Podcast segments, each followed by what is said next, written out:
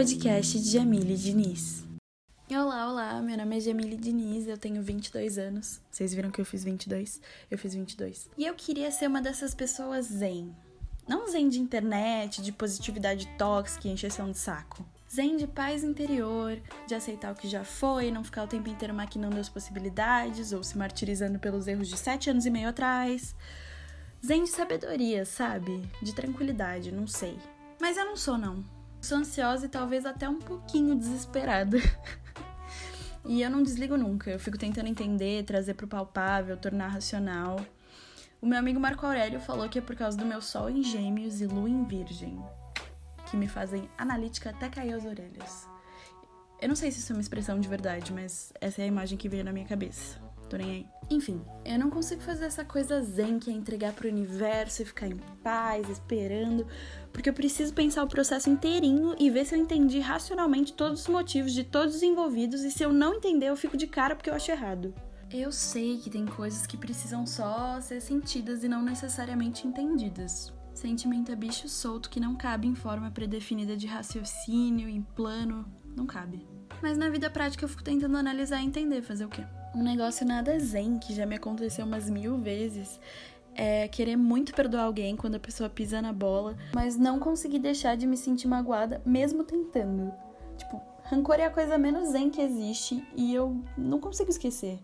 Tipo, não fico desejando mal para quem não me fez bem. Eu tenho mais que fazer mas eu não esqueço. E eu queria esquecer. Só que o meu coração vai ficar sempre com aquela vozinha interior tenebrosa de: é, mas lembra daquela vez que. E aí eu já fico puta de novo. Então eu sempre prefiro me afastar. Acho que é porque eu já passei por umas perdas tão dolorosas e tantos fins de mundo que eu não achava que ia sobreviver, que eu aprendi a ir embora. E eu não tô falando desses fins de mundo extremamente reais e palpáveis, tipo uma pandemia mundial que mata milhares de pessoas por dia. Tô falando de fins de mundo individuais, de quando tá tudo bem e a gente não tá. E acha que nunca vai ficar. Mas fica. Com uns arranhões, uns traumas, uns problemas aí para sempre, mas fica. E eu não tenho problema com ir embora, porque eu sei muito bem recomeçar. E eu sei que muito pouco nessa vida é insubstituível. As coisas são únicas e as coisas são especiais, sim, mas as coisas são muitas e a gente consegue viver sem. Por coisas eu quero dizer coisas sentimentais, sabe? Pessoas, laços, memórias, espaços, tudo que é abstrato e representa mais do que a parte prática e a matéria. Tá, eu sei, tá começando a soar tipo aqueles textos brega de Tumblr, tipo, ah, e se eu pular? Mas não é, eu vou chegar no meu ponto. Acho que depois de uns 784 tombos do alto das nossas próprias expectativas, a gente aprende que depois que alguma coisa especial termina, outra coisa especial aparece. Que não necessariamente é melhor ou pior, nem substitui, mas é intenso o suficiente para preencher por completo, te fazer quase esquecer como é que as coisas eram antes dessa coisa. Meu Deus, quanta coisa. O fato é que eu acho um pouco perigosa essa minha facilidade de ir embora quando alguma coisa machuca, porque nem tudo é irreparável. Não dá pra só virar as costas toda vez que alguma coisa fica ruim. Sabe, a gente é uma massa de transformação e qualquer relação humana requer esforço, escuta, chegar no meio termo, ceder. Requer trabalho, sabe? Não que toda relação valha esse trabalho, mas algumas sim. E eu não tô querendo falar de amor e de romance aqui não. Eu quero falar de um negócio muito mais sólido em que pensar para sempre é mais palpável e realista. Não que eu acho que ninguém com mais de 12 anos fique em casa pensando em para sempre, porque isso seria um pouco esquisito, mas eu sempre valorizei ao extremo as minhas amizades porque eu acho de coração que são algumas das coisas mais importantes que eu tenho na vida. Tô falando de mim, não sei vocês, mas amizade é mérito. É gostar da companhia, de aprender junto, fazer merda, apoiar, apanhar junto.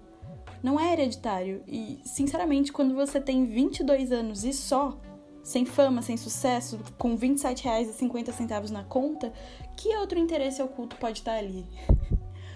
Demorou um tempo para entender que nem todo mundo que é simpático ou que me segue nas redes sociais é meu amigo e que ser amigo de alguém é uma das coisas mais difíceis de se fazer nessa vida, mas que quando acontece é a personificação de um abraço bom e uma risada arrastada. É, gente, infelizmente não dá mais. Gravar podcast tá despertando o ápice do brega em mim. É, mais uma prova de que ser zen não é o meu rolê. Eu sou completamente emocionada. Meus amigos são o que eu tenho de mais bonito. E não é bonito porque é fácil, não é bonito porque convém. É bonito porque me ensina e me tira do meu centro.